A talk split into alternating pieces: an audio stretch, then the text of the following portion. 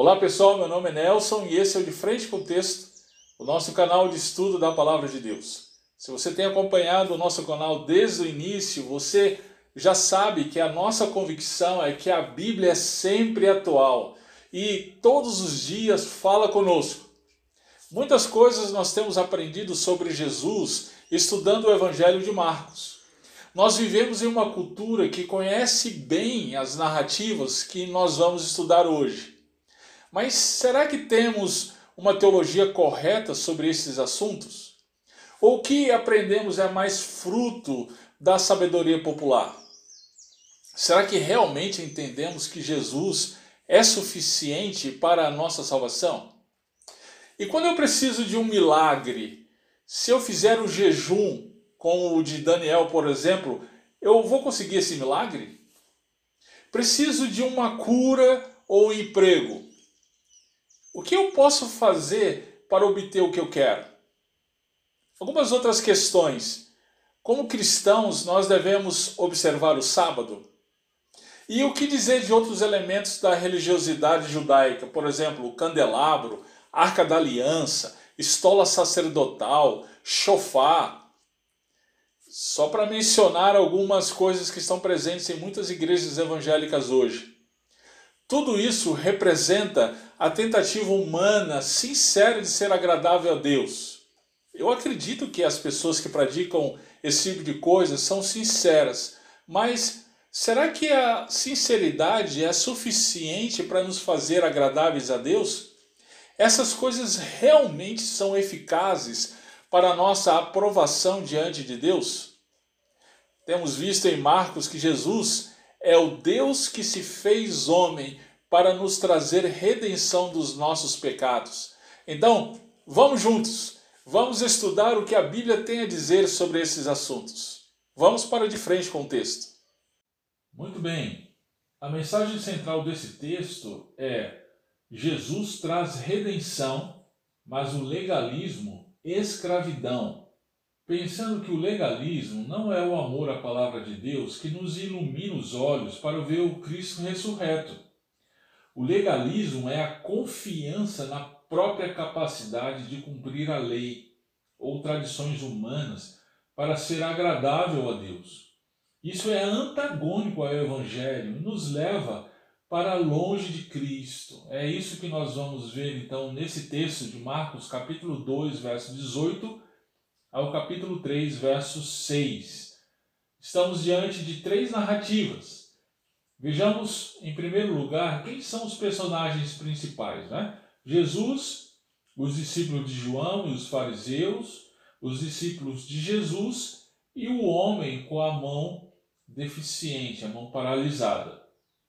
São três narrativas com esses personagens. A primeira narrativa está no capítulo 2, versos 18 ao 22, que é a questão do jejum. A segunda narrativa é o capítulo 2, verso 23 ao final do capítulo, em que Marcos relata a ocasião em que os discípulos de Jesus estavam colhendo no sábado.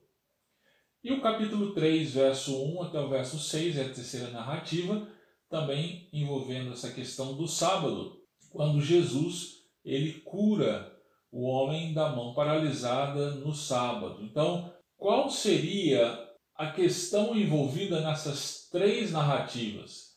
Perceba, está envolvida aqui a questão do jejum na primeira narrativa e nas duas narrativas posteriores a questão do sábado.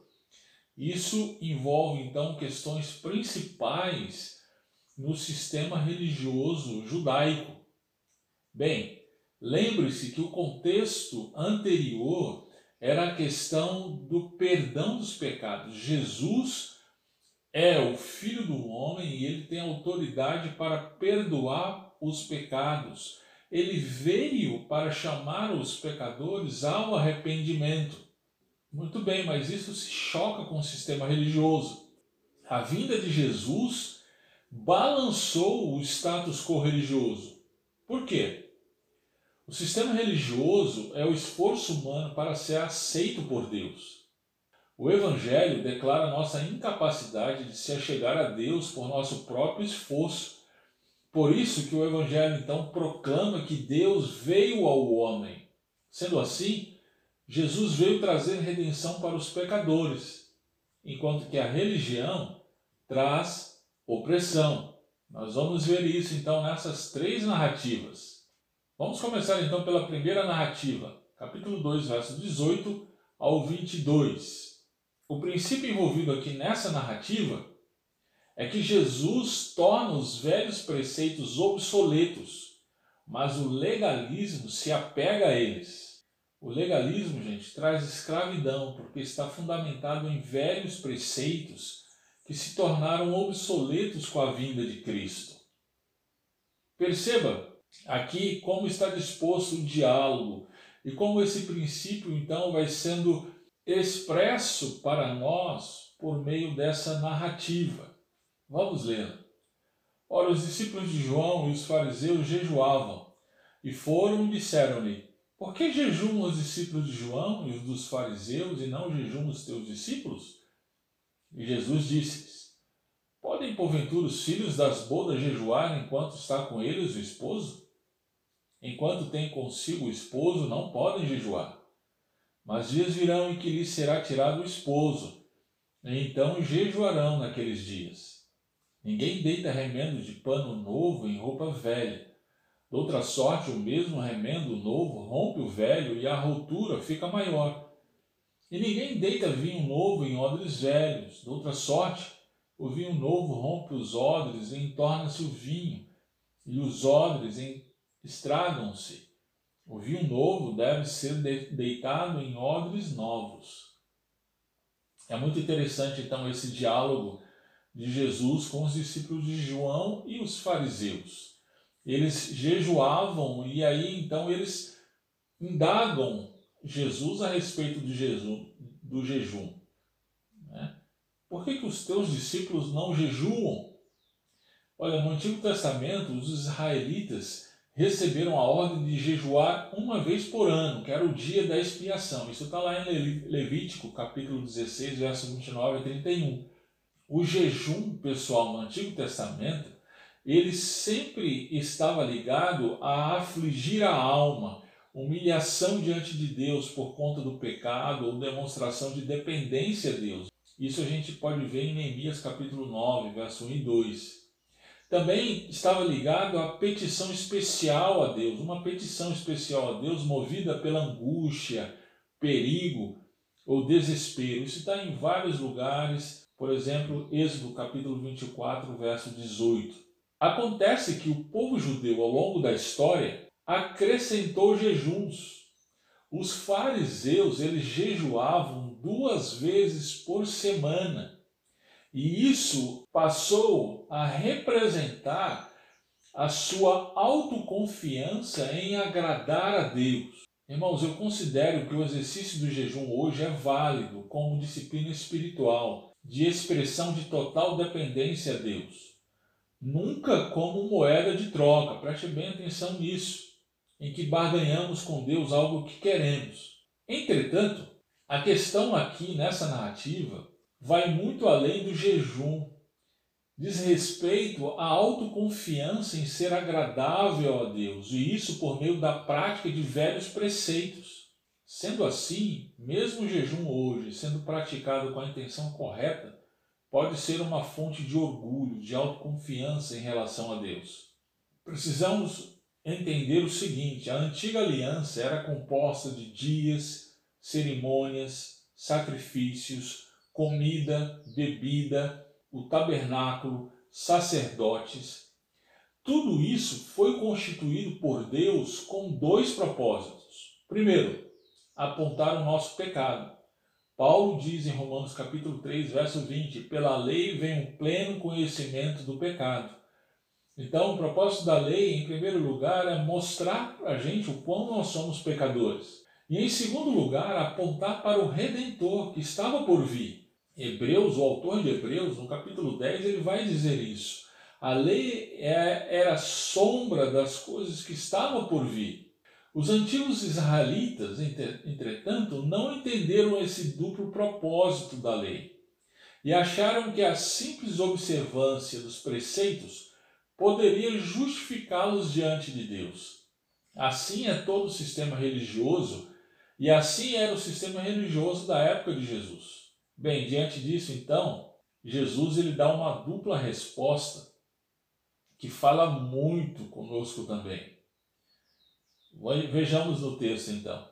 Em primeiro lugar, a vinda de Cristo é suprema. Jesus traz aqui a figura do casamento, do noivo. Não faz sentido expressar tristeza, como é o sentido do jejum, quando o noivo está presente. Esse é um momento de festa. Entretanto, Jesus profetiza a respeito de sua morte. Veja lá, ele diz: Mas dias virão em que lhe será tirado o esposo, então jejuarão naqueles dias. Jesus está dizendo aqui a respeito de sua morte. Essa traria dias de lamentação para os seus discípulos. Então, naquela ocasião particular, ou seja, nesse tempo, aconteceria o jejum como expressão de tristeza. Porém, a ressurreição encerrou essa tristeza. Jesus é Deus conosco e isso por meio do Espírito Santo. O Espírito Santo está conosco, está na igreja e isso é motivo de celebração, de alegria. Em segundo lugar, a resposta de Jesus aqui aponta para o fato de que a vinda de Cristo torna os velhos preceitos obsoletos. Perceba aqui a, a imagem, a dupla imagem que ele traz, né? Remendo novo em roupa velha, vinho novo em odres velhos. Né? Isso significa que a vinda de Cristo torna os velhos preceitos obsoletos remendo novo em pano velho vinho novo em odre, em odre velho, significa que não dá para encaixar a nova aliança nos moldes da antiga aliança. Os judaizantes tentaram fazer isso. Paulo escreveu Gálatas justamente porque os judeus convertidos ao cristianismo estavam dizendo que não basta somente crer em Jesus. Era necessária a circuncisão, observar o sábado, jejuar, Paulo chama de insensatos. Hoje, muitas igrejas também estão fazendo isso. Candelabro, Arca da Aliança, Estola Sacerdotal, Chofar, Templo de Salomão, Guarda do Sábado, jejuns para conseguir algo de Deus. Só para mencionar algumas coisas, hein? Tudo isso representa a tentativa humana de ser agradável a Deus. Isso é a tentativa de remendo novo em pano velho. Isso é um falso evangelho, gente.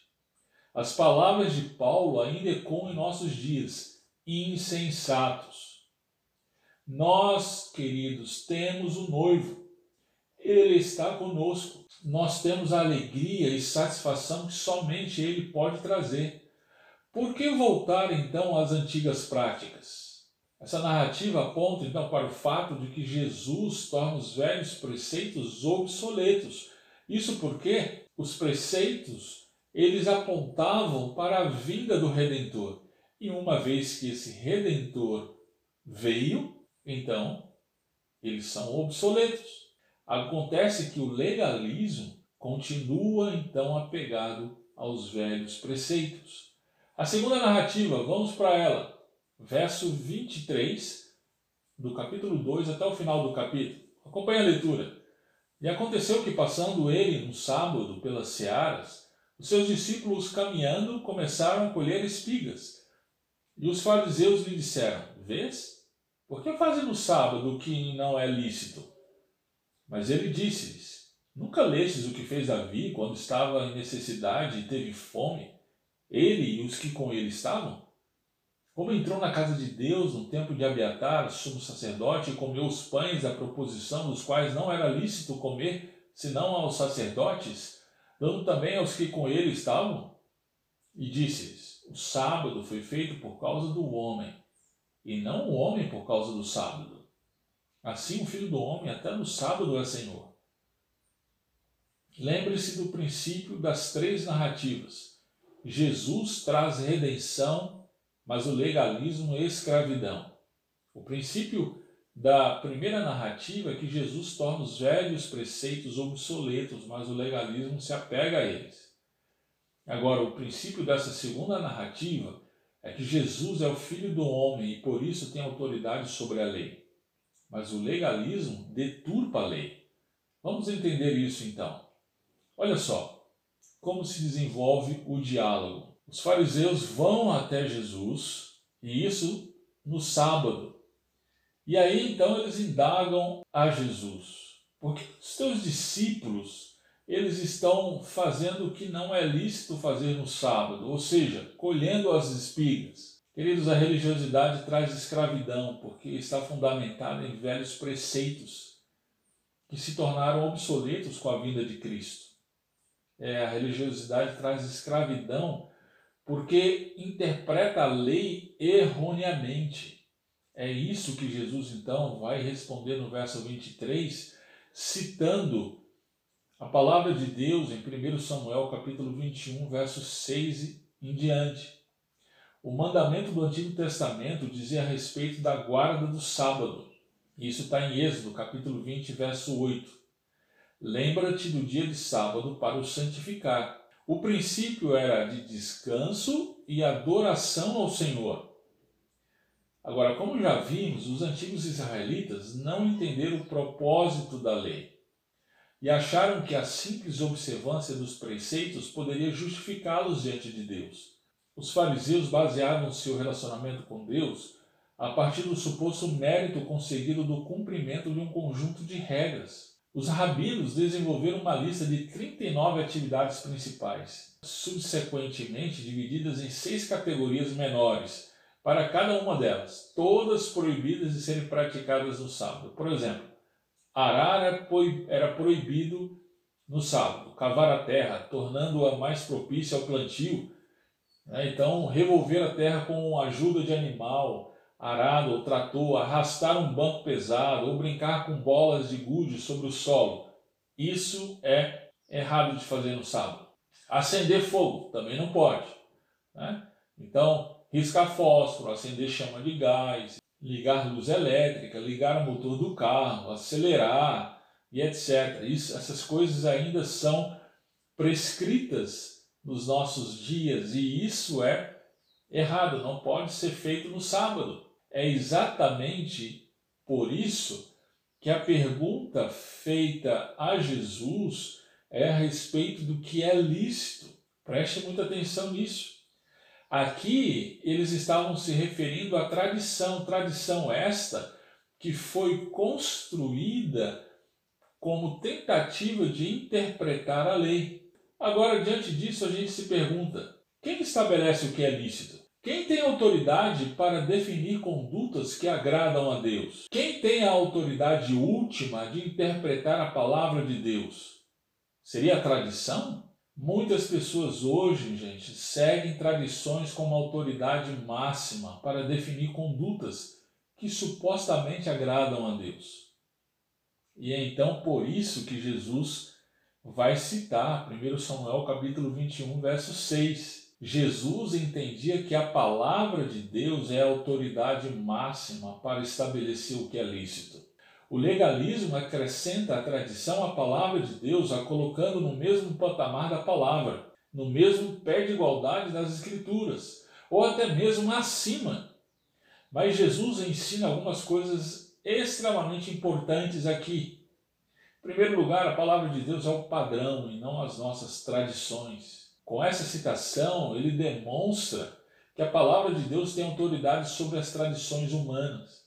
Por meio do texto, Jesus ensina que a palavra de Deus não se contradiz. Ela permite que suas restrições cerimoniais fossem ignoradas em casos de necessidade. Depois, Jesus tem autoridade para dar a correta interpretação da lei. No verso 27, ele continua a sua argumentação dizendo: o sábado foi feito por causa do homem, não o homem por causa do sábado. A lei foi feita por causa do homem, e não o homem por causa da lei. O que isso significa? O sábado foi instituído depois da criação. Ele tinha o propósito de preservar a saúde física e emocional do homem. além de dar-lhe condições de meditar calmamente nas obras do seu Criador, podendo deleitar-se em Jeová. Mas os religiosos transformaram esse dia em um tirano que escravizava as pessoas em suas determinações. Lembre-se, o legalismo deturpa a lei. Jesus, então, aqui está trazendo a verdadeira interpretação da lei. E aí ele continua no verso 28 dizendo: O filho do homem, até do sábado, é Senhor. Veja que aqui novamente Marcos traz a questão da autoridade de Jesus, conforme nós temos visto nos textos passados. Ele ensina com autoridade, ele tem autoridade para expulsar demônios, ele tem autoridade para curar. Como filho do homem, tem autoridade para perdoar pecados e também tem autoridade sobre o sábado.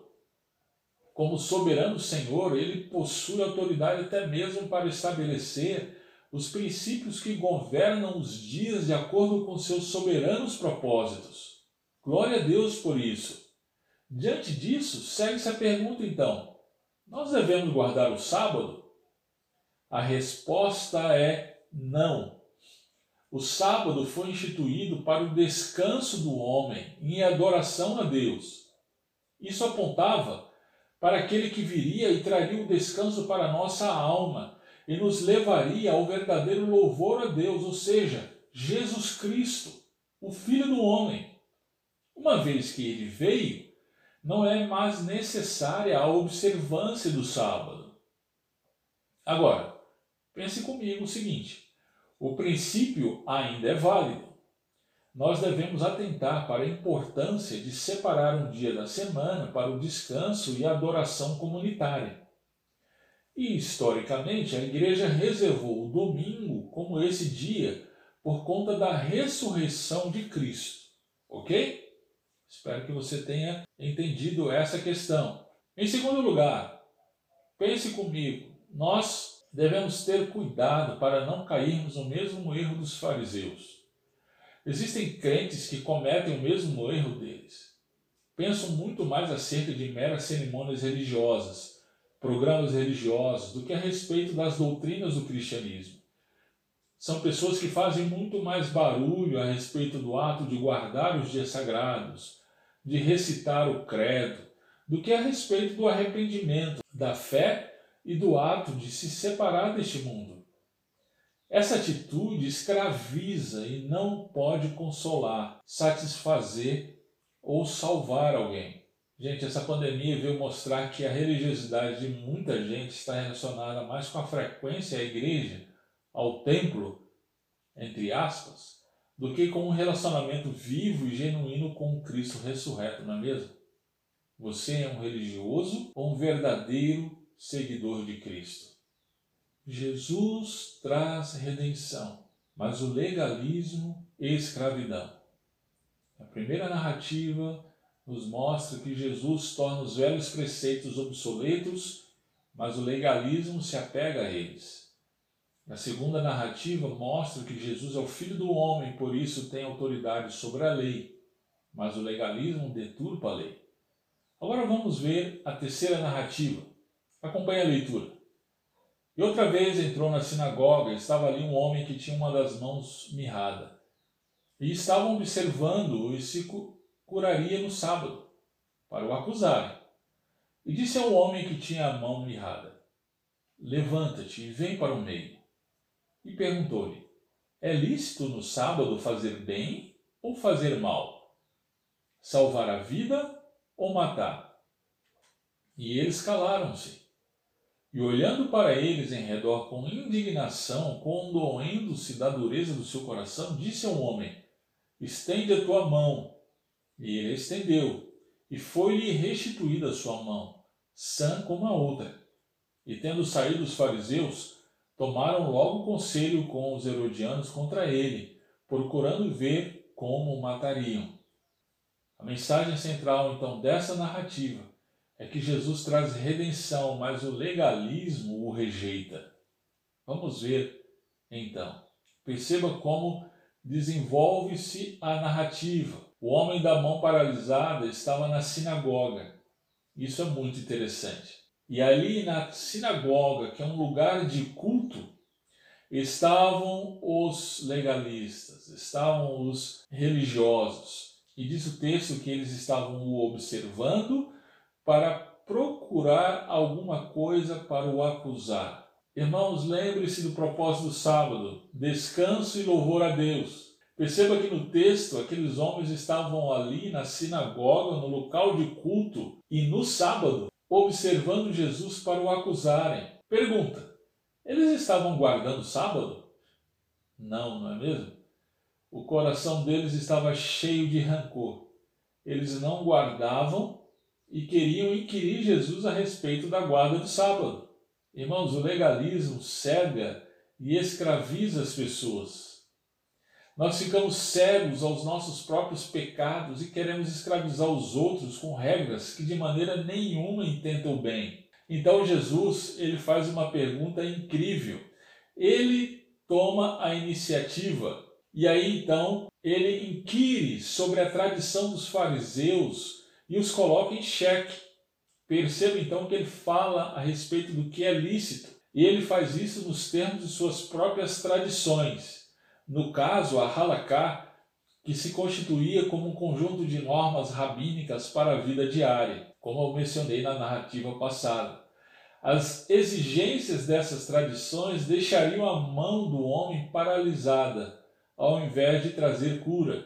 Assim, Jesus mostra que o legalismo, como um apego às regras da tradição humana, na verdade pratica o mal, se coloca de maneira contrária a realização dos propósitos de Deus. E na sequência da narrativa, eles se calam diante então da pergunta de Jesus. E olha então o verso 5, olha o coração de Jesus, indignação por conta da dureza do coração deles.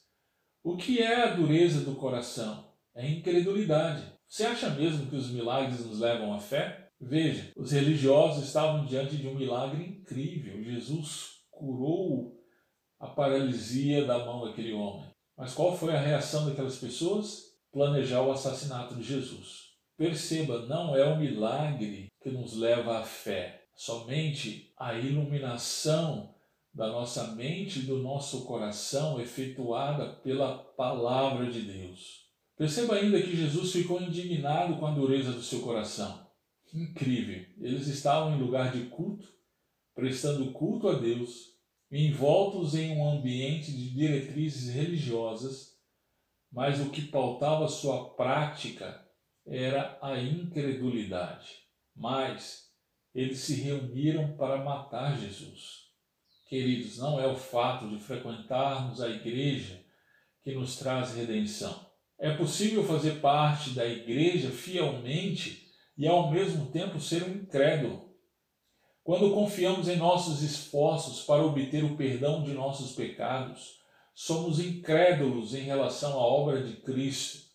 Nós o desprezamos, apesar de nos declarar cristãos, e por fim o cancelamos por completo de nossas vidas. E tudo isso dentro da igreja. Assim, nós podemos pensar que, da mesma forma que Cristo estava sendo rejeitado pelos legalistas para a religião constituída daquela época, nós também somos rejeitados à medida que somos seguidores de Cristo. Quantas pessoas que encontraram redenção em Cristo são rejeitadas até mesmo por amigos, parentes, familiares Quantos pastores têm sido rejeitados porque sua mensagem é cristocêntrica? Quantas igrejas têm sido aviltadas porque são cristocêntricas? E isso por religiosos, até mesmo por aqueles que se declaram cristãos.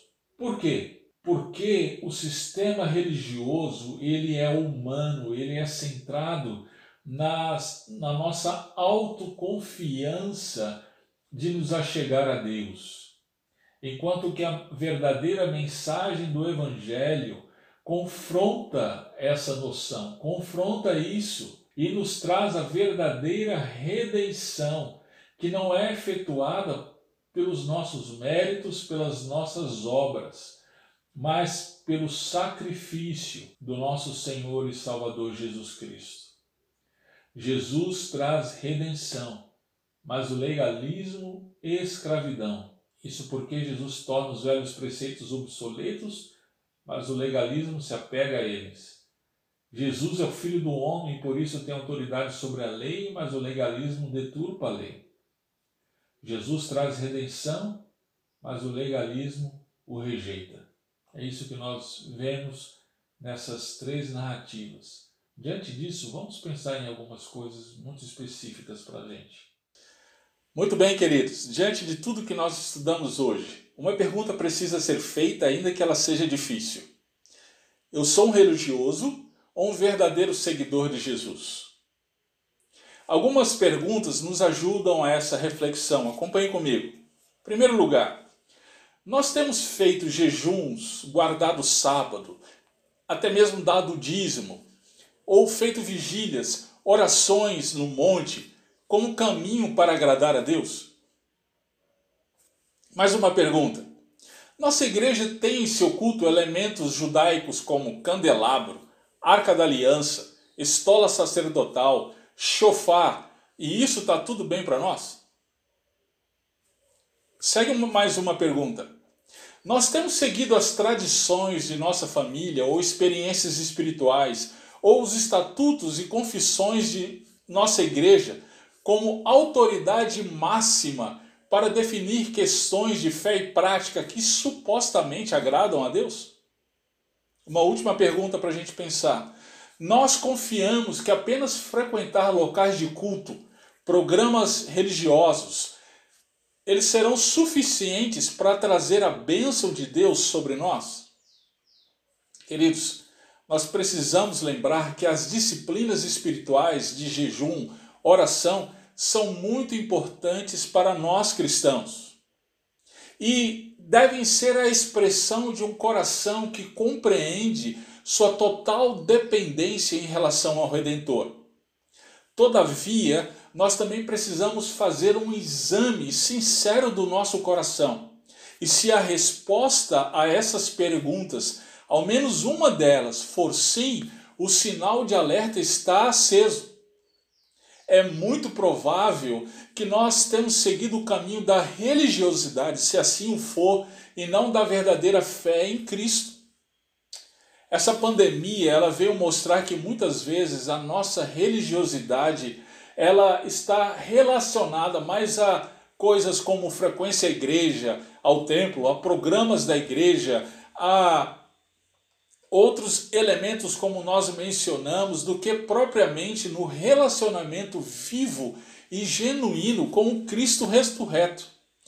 Não é o fato de ser um religioso que vai me trazer redenção, nós precisamos ter isso em mente. É possível fazer parte da igreja fielmente, religiosamente e ao mesmo tempo, irmão, ser um incrédulo quando nós confiamos em nossos esforços para obter o perdão de nossos pecados, nós somos ao mesmo tempo incrédulos em relação à obra de Cristo.